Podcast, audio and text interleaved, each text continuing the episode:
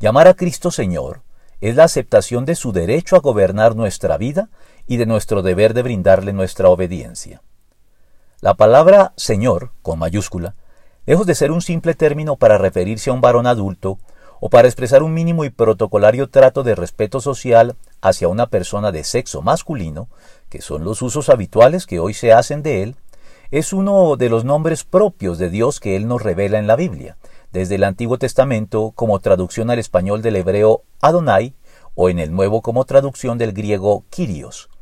Por eso, el reconocimiento unánime por parte de la Iglesia de la divinidad de Cristo dio lugar a que se le atribuyera de manera espontánea y casi sistemática este nombre propio, de donde a partir de entonces y hasta hoy la Iglesia se refiere a Cristo y se dirige a Él en oración y casi sin pensar en lo que esto implica mediante el nombre Señor. Pero el Señor Jesucristo se anticipó a este trato correcto, pero un poco irreflexivo de la Iglesia respecto de Él,